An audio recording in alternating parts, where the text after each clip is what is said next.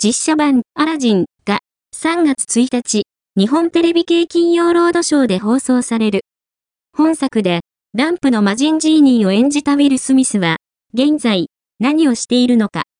2022年のアカデミー賞受賞式での平手打ち事件以来、しばらくニュースを聞かなかったウィルだが、この頃は、セレブニュースへの登場や、新作企画も増えてきている。